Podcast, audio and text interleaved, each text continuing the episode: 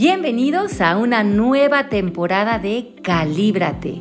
Soy Alejandra Llamas y en esta ocasión con Pepe Bandera y Marisa Gallardo vamos a hablar acerca de casos de la vida real. Llegó momento de calibrarnos. Estoy muy contento de estar aquí al aire con ustedes porque yo necesitaba una buena calibrada y ya me la di antes de salir al aire. Entonces estoy con Ale Llamas y Marisa y mi Mari tras los controles. ¿Cómo están? Hola. muy feliz de estar con ustedes.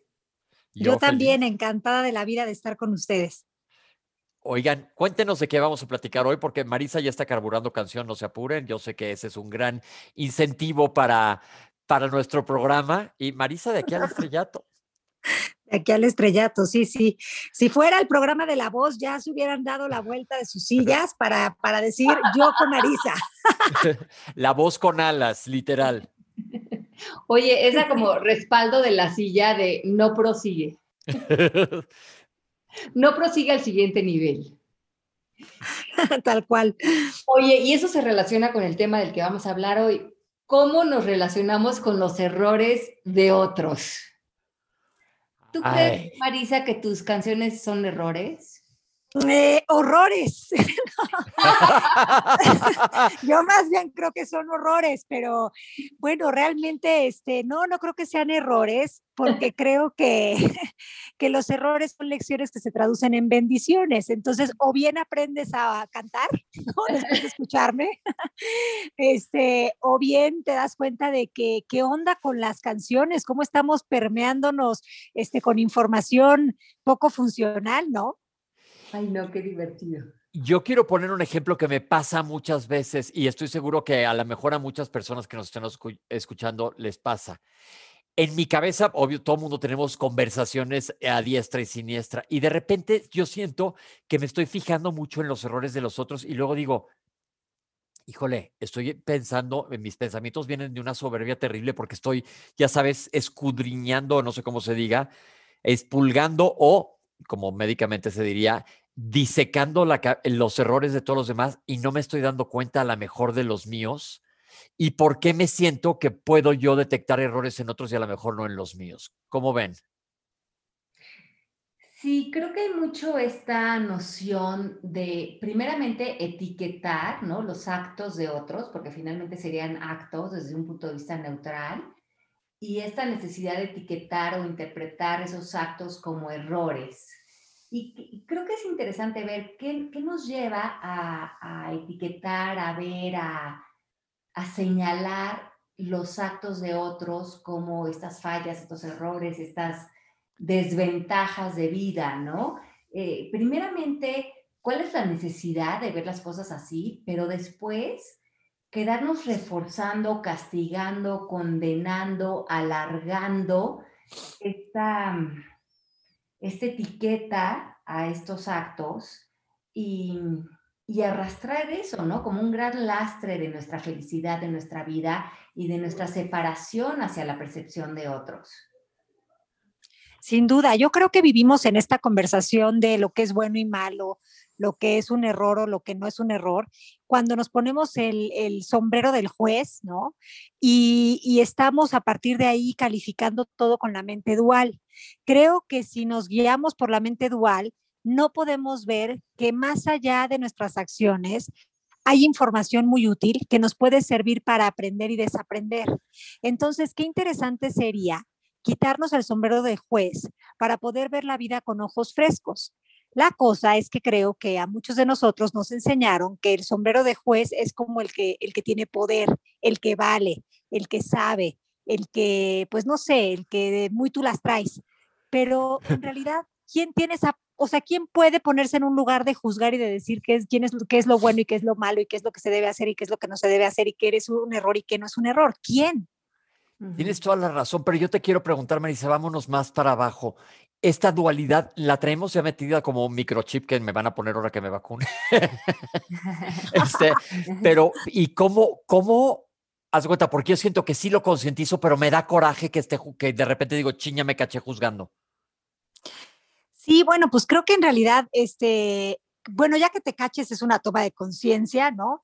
este, creo que esto es muy natural en nosotros, o sea, creo que la humanidad como que para poderse proteger generó este sistema de calificar y descalificar como cosas que te protegen, cosas que no te protegen. Y luego creamos estos acuerdos que moralmente parecen como, como más buenos que otras cosas y como que a partir de ahí estamos en todo momento midiendo la vida. Si los otros no se comportan como yo quiero, pues entonces yo considero que eso fue un error o que eso no está bien o que deberían de o no deberían de. Y diría mi Byron Katie adorada, pues eso es vivir en el ámbito del otro, ¿no?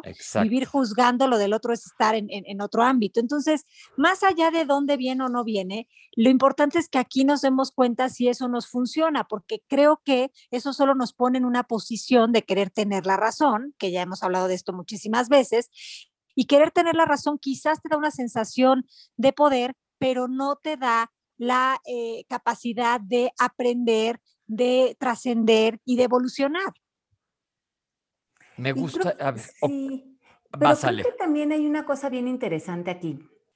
Cuando mis hijos eran chiquitos y había el típico bully en la escuela que bulleaba a mis hijos, era muy común que este niño de alguna manera fuera bulleado por su papá o por su mamá y que fuera un poco esa condición del niño como de esa frustración o ese enojo reprimido que no podía sacar ante el papá, lo sacaba ante los compañeros o ante los amigos. Y creo que esto se puede relacionar un poco con la idea de, según nuestro estado de conciencia, que hemos hablado mucho de la tabla del doctor David Hawkins, si estamos en vergüenza, en culpa, en enojo, en frustración, que son en las... Eh, eh, niveles de conciencia en donde la condena, el castigo y el juicio son como una conversación permanente en nosotros, tenemos una percepción de Dios como un Dios castigador, enojón, que nos condena, hablamos mucho acerca de pecado, es un Dios que es un poco bully ante nosotros. Y es un Dios ante el cual siempre nos vamos a sentir avergonzados o poco eh, o poco grandiosos ante sus ojos. Y creo que es un poco esta misma idea de ver este Dios paternalista y cuando nos sentimos tan doblegados y condenados ante nuestra percepción de nosotros mismos, le hacemos, entre comillas, esto a otros seres humanos. Y creo que de ahí viene esta idea de tener esta necesidad de condenar, castigar, juzgar, porque es la manera de sacar esa es, eso que nos hace sentirnos reprimidos o negados ante ese Dios que ante nuestros ojos es poco amoroso. Entonces es algo que traemos básicamente como que ya en nuestras venas y brincamos inmediatamente a ponernos en posición de Dios juzgador.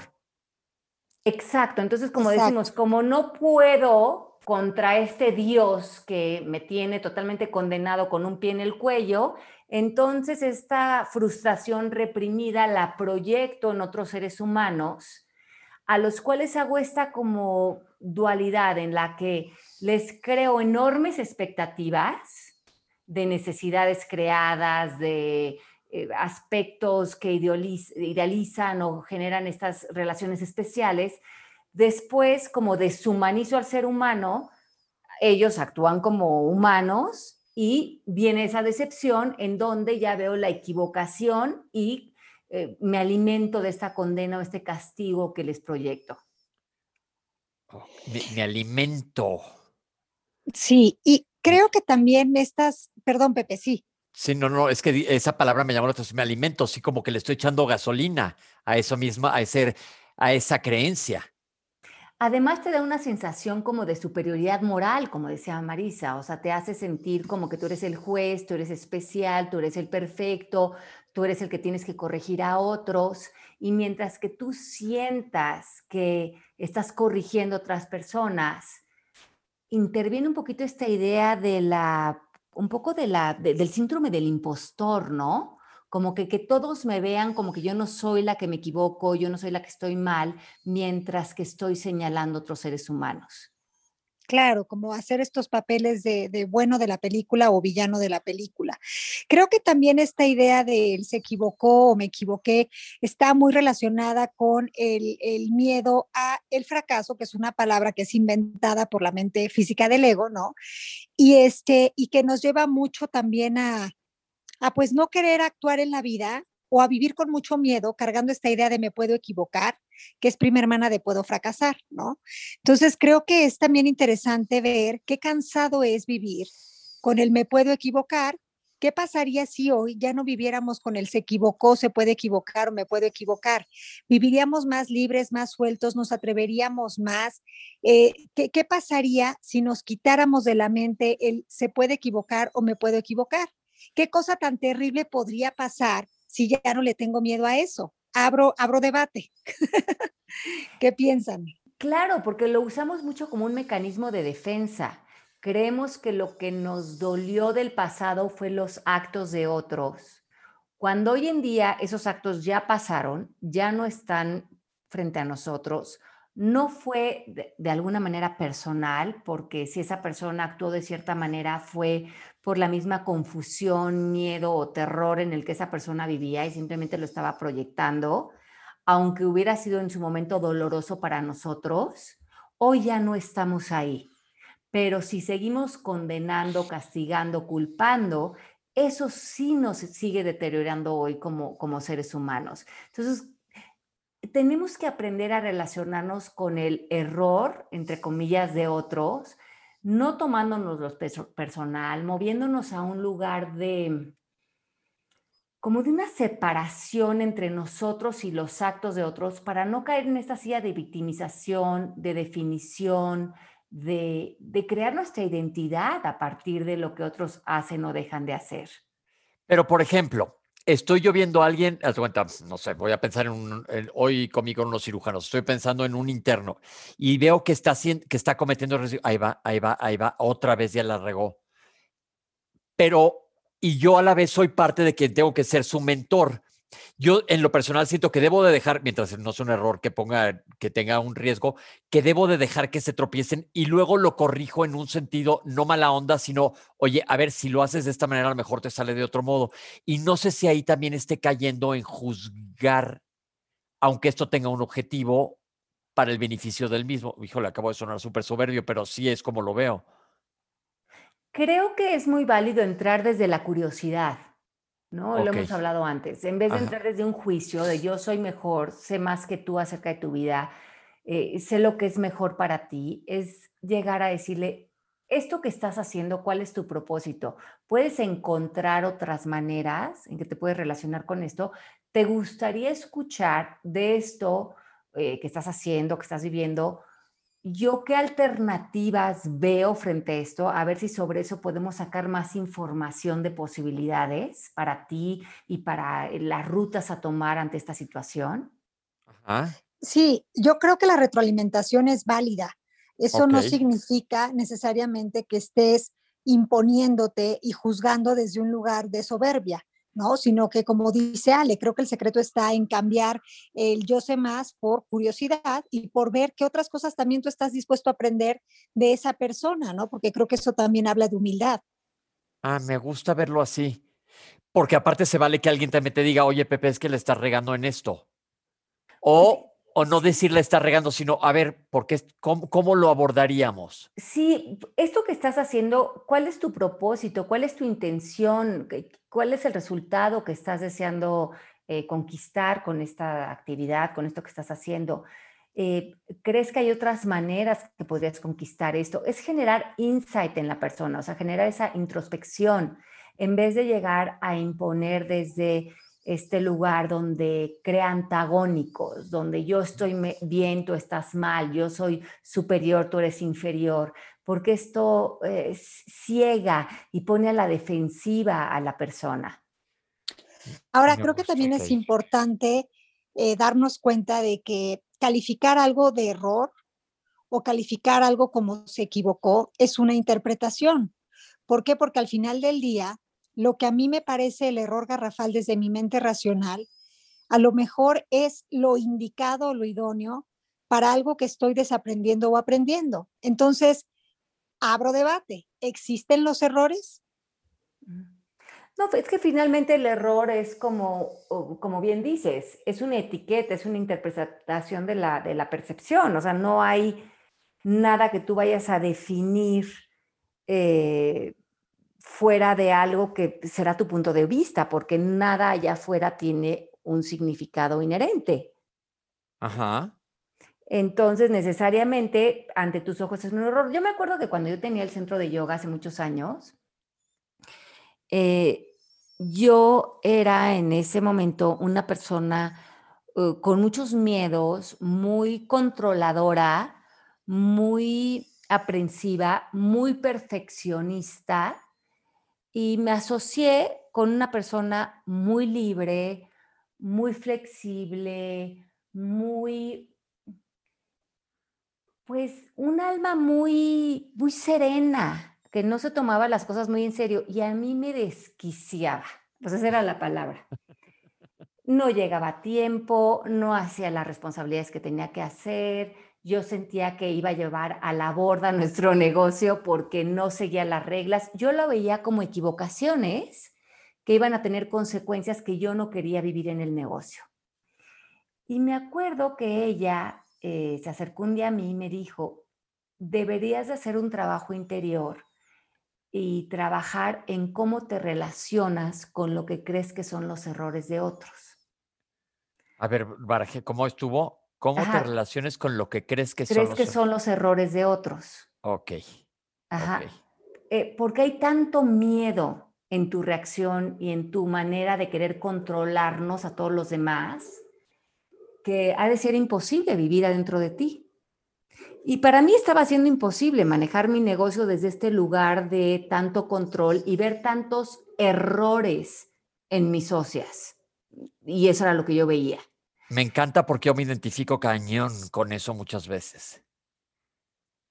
Sí, y, en el momento eh, yo sentí, como bien dice Marisa, que tenía la razón, que lo estaba haciendo por el bien de mi negocio, o sea, me justifiqué ante mi postura, mi gastritis, mis dolores de cabeza.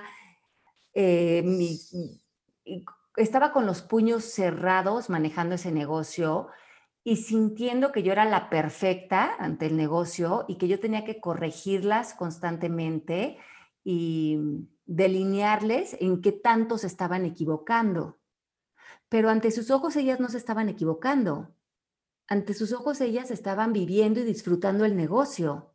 Y el negocio finalmente se cerró. Yo pude haber dicho que se cerró porque ellas no hicieron lo que tenían que hacer, pero finalmente se cerró por una crisis del 2008 y dio igual, se cerró porque se tenía que cerrar, era, ese era el destino de ese negocio y da igual, pero aprendí mucho de esa necesidad que yo tenía de delinearle a las otras personas que hacían las cosas mal y yo tener esta necesidad de ser la perfecta y la que hacía las cosas de manera correcta.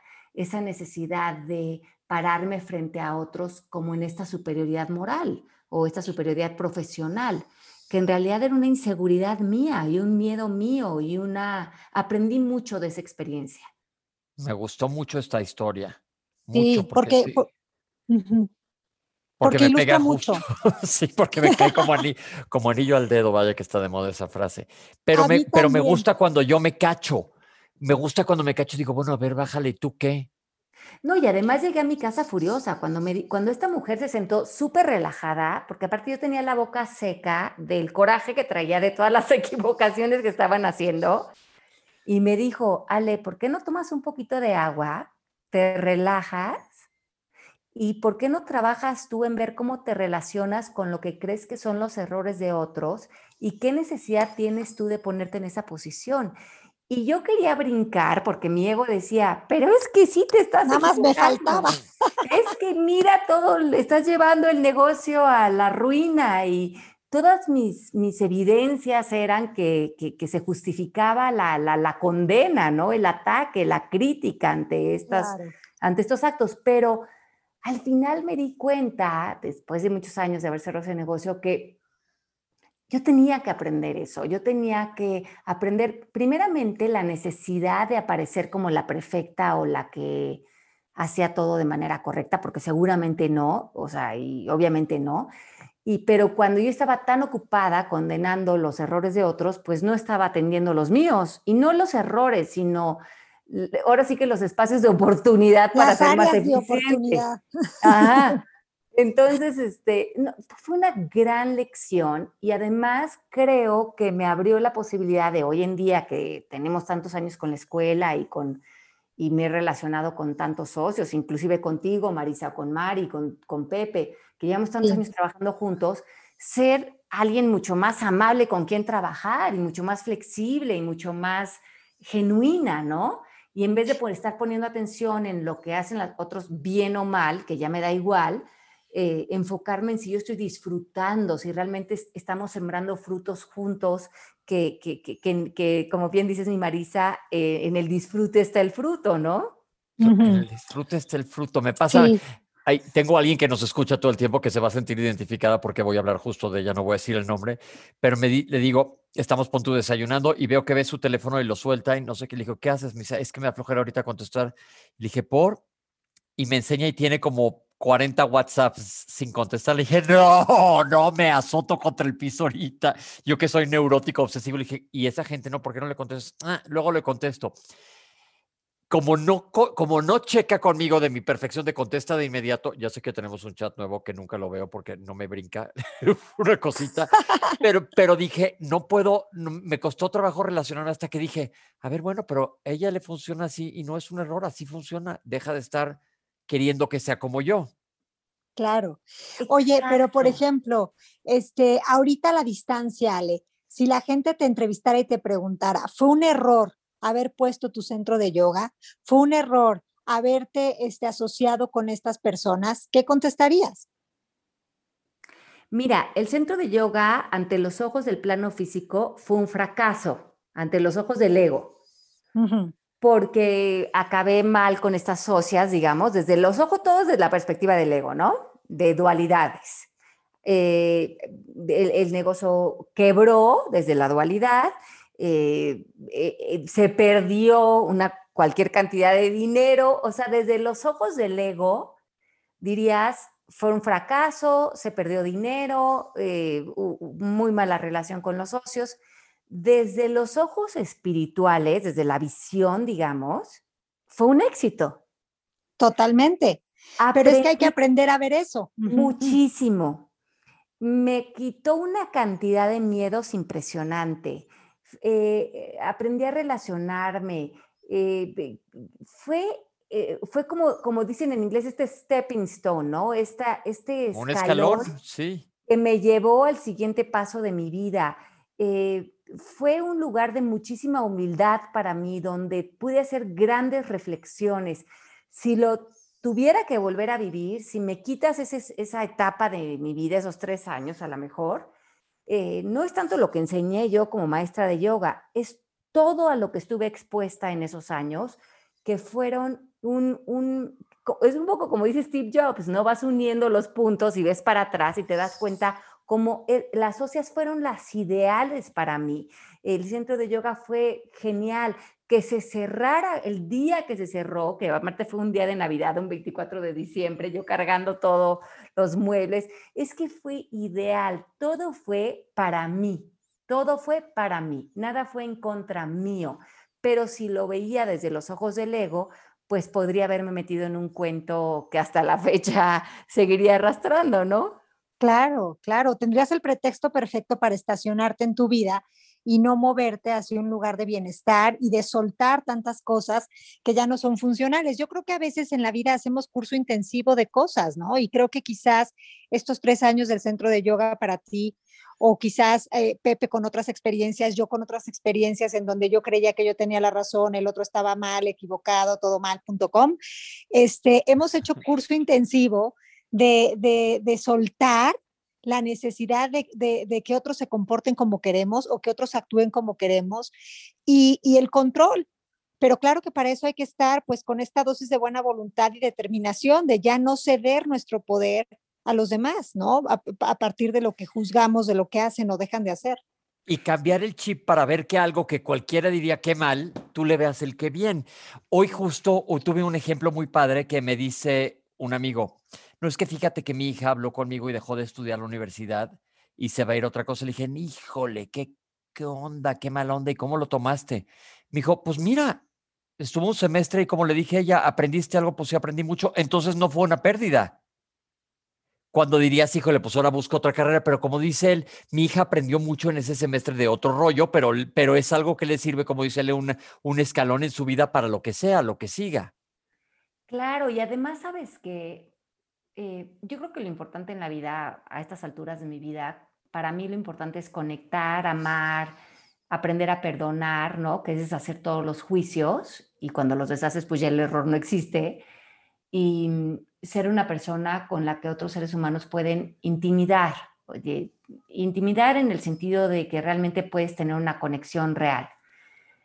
Y cuando estás eh, condenando los errores de otros, calificando, juzgando, eres una persona muy complicada con quien intimidar, porque es, es mucho más importante para ti tener la razón y vivir con esta, eh, con esta percepción que te separa de otros seres humanos y creo que la gran conquista del ser humano es unirte a los otros seres humanos adentro de ti, porque todas las relaciones están pasando adentro de tu cabeza.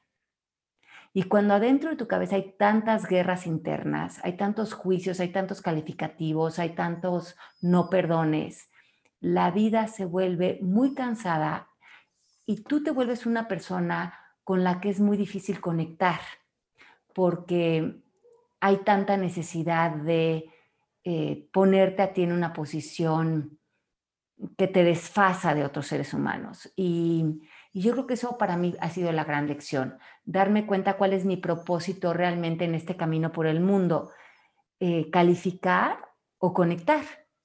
Y, y conectar te invita a la humildad, al amor incondicional, a saber que no puedes calificar a los seres humanos por sus actos, sino que es labor tuya ver más allá de esos actos y llegar a esa inocencia, a ese amor, porque eso te hace a ti una persona íntegra. Exacto, dice el curso de milagros que nosotros eh, no pecamos, sino que cometemos errores de perspectiva, lo que quiere decir que no es las acciones lo que no está funcionando, sino cómo lo estoy interpretando, o las personas, las que no están funcionando, sino cómo lo estoy interpretando.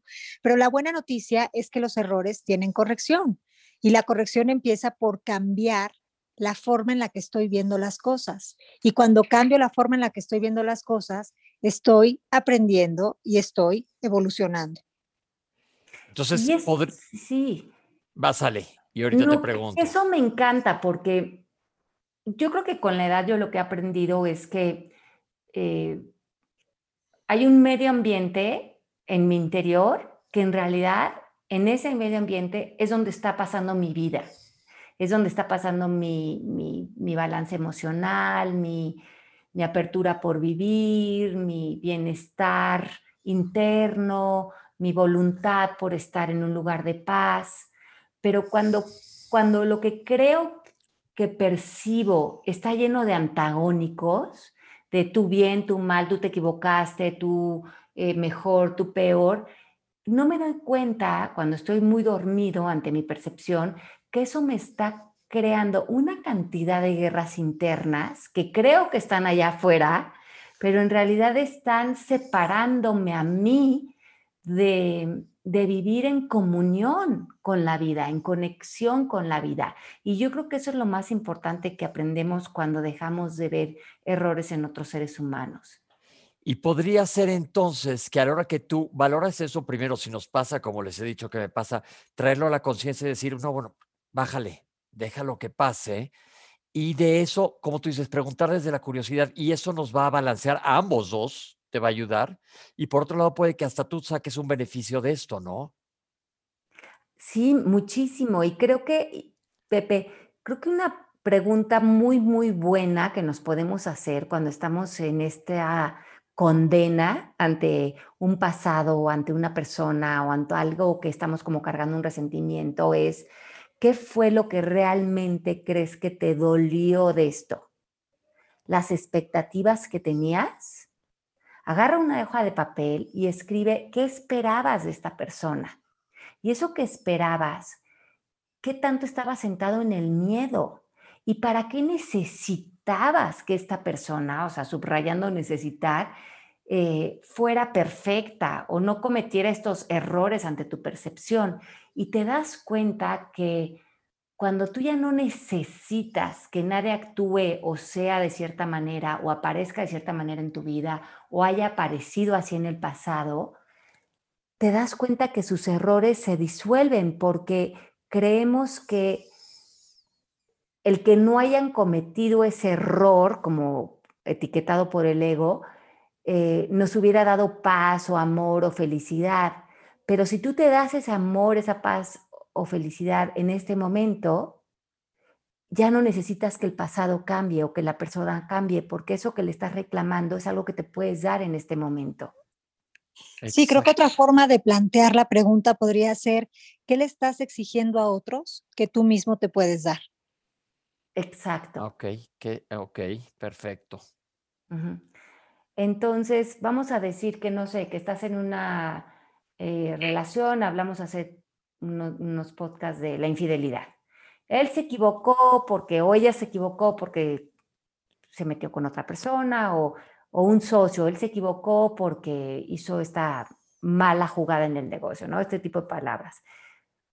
Pero, ¿qué fue lo que te dolió? Las expectativas que tenías de que esta persona fuera perfecto. ¿Por qué no regresas con esa persona hoy y le dices, esto que, este acto que tuviste, esto que tú viviste, ¿Desde dónde estás saliendo? ¿Qué miedos tienes? ¿Dónde estás en este momento? En vez de llegar jugando el rol del antagónico, si te pudieras quitar el rol del socio, del esposo, de la pareja, de la mamá, del decepcionado, de la víctima, y quisieras realmente conectar con la otra persona, lo harías fuera del orgullo y le dirías, quiero saber qué te llevó a tomar esta decisión, a tener este acto. Y a lo mejor la otra persona te dice, es que ni estaba pensando, o sea, eh, me vi con esta necesidad o sentí esto, lo que sea, pero ahí ya estamos conectando, es separarte del rol y verte como un testigo de la vida para conectar con el hermano, no para conectar con el, eh, esta etiqueta que ya le pusimos de el esposo, el hijo, el socio. ¿Qué tal que es un hermano fuera de todos esos roles? Claro, claro, es otro que está en lo mismo que tú. Exacto, entonces mm, yo creo que una gran manera de entrarle a esto es deja caer el rol que crees que estás jugando con esa persona y vuélvete el hermano humilde. Y, pregúntale, ¿dónde estás? ¿Qué estás viviendo? ¿Qué miedos tienes? ¿Qué te está llevando este comportamiento? No desde, eh, desde la persona que se lo toma personal. Me gusta, me gusta, qué bien. Pues mira que ahora sí le hemos aprendido y yo creo que se me está ocurriendo porque la gente puede decir, no, pues yo no juzgo. Cada vez que le decimos a alguien más, es que este es un pendejo, estás juzgando las acciones de alguien más, definitivamente. Y eso lo decimos, de menos aquí en México, cada cinco minutos. Claro. Entonces hay que echarnos un brinco a ver nuestro lenguaje y ahí nos vamos a cachar muchísimo en dónde andamos. Claro, y, además creo que, es, creo que es perfecto, o sea, como hemos hablado de resonancia, ¿no? Y cuántas veces, a lo mejor, por ejemplo, esta socia que tenía, que era súper relajada y súper cool y súper, si el negocio quebraba, ni le importaba. Y yo decía, pero es que, ¿por qué no te importa? Y más me, se me fruncía el estómago. Pero lo que te choca, te checa. Cuando yo volteaba el pensamiento, yo decía, pues es que no, no creo que me relaciono con eso porque a mí sí me importa el negocio, sí soy responsable, sí quiero sacar esto adelante. Pero como bien nos has enseñado, Marisa, ¿cuántas veces ese que te choca, te checa es para que tú encuentres balance o equilibrio en tu interior? Claro, sin duda. Y aceptar la manera de ser de alguien más. Porque a mí me pasa mucho con la gente que es así ultra relajada, así de que todo fluye perfecto. No, te digo que no contestan los WhatsApps en el segundo. Que me dice una amiga, ¿por qué, ¿por qué te pones así si estoy relajada? Y le digo, es que si estuvieras más relajada estarías en coma. Entonces necesito que te active. Pero ella me dice, pues tú eres un neurótico y también tiene razón. Exacto, entonces te están mostrando cómo también eh, puedes ver cómo a lo mejor esa exigencia está saliendo desde el miedo. Claro. y yo, ¿Y cómo la invitación? Yo pensaba, pero ¿cómo? ¿No le importa que, que, quiebre el negocio? Y verdaderamente no le importaba. Sí, y, no. y me decía, pero es que ¿qué es lo peor que puede pasar si quiebre el negocio? O sea, pues ya está, quebró. Y, y yo lo veía como el fin del mundo. Y finalmente el negocio quebró, ¿no? Desde el plano físico, y, pero no pasó nada tampoco. Eh, o sea, ahora sí que ella tenía razón. Pase lo que pase, no pasa nada. Pase lo que pase y no pasa nada. Exacto. Esa fue una gran lección. Sin duda. Sí, pues qué, qué, qué rico poder este, tener la disposición de ver más allá de lo que veríamos con nuestros ojos de humano mortal y con todas nuestras programaciones, ¿no? Qué, qué alivio saber que detrás de cada acción que hemos tomado o que otros han hecho, Em, hay una invitación a la introspección, a la integración, ¿no? A, irnos por el camino del medio y no por lo que lo mío es mejor, lo tuyo está mal, y, empezar como a aceptar que es, como siempre hemos dicho, el camino a transformar. Me encanta, de la curiosidad movámonos. Exacto. Y, que, y como dice también el curso de milagros, no sé lo que es mejor para mí no sé lo que es mejor para mí, ahora imagínate para ti. Exacto. Sí, dejemos de jugar a querer adivinar y anticiparnos y controlar y fluyamos, fluyamos con lo que está. ¿Nos vamos a número musical o qué? Claro, Marisa, ¿cuál es el de hoy? Bueno, estoy listísima, ¿eh? Eso, la rocola. Déjate ir. Pues, me les voy a les voy a cantar, así que esta creo que viene muchísimo al caso. A ver. Los errores, eh, a ver si se la conocen, la, es la de nada de esto fue un error. Los errores no se eligen para bien o para, mal. No fallé cuando viniste y tú y tú no quisiste fallar. Entonces, nada de esto fue, un, error. Wow. Wow. Eso. Bueno, pues nada, nada es un error. Todo es una posibilidad para conocernos, despertar, vivir, sonreír y vibrar. Pues nada de esto fue un error. Me encantó el programa de hoy. Los quiero muchísimo y nos escuchamos la próxima semana. Chicos, los quiero. Les mando un beso gigantesco. Besos. Bye bye, nos vemos otra semana. Chao, chao, los queremos mucho.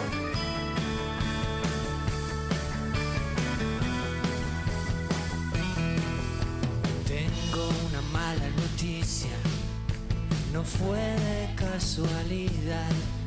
Yo quería que nos pasara y tú y tú lo dejaste pasar. No quiero que me perdones y no me pidas perdón.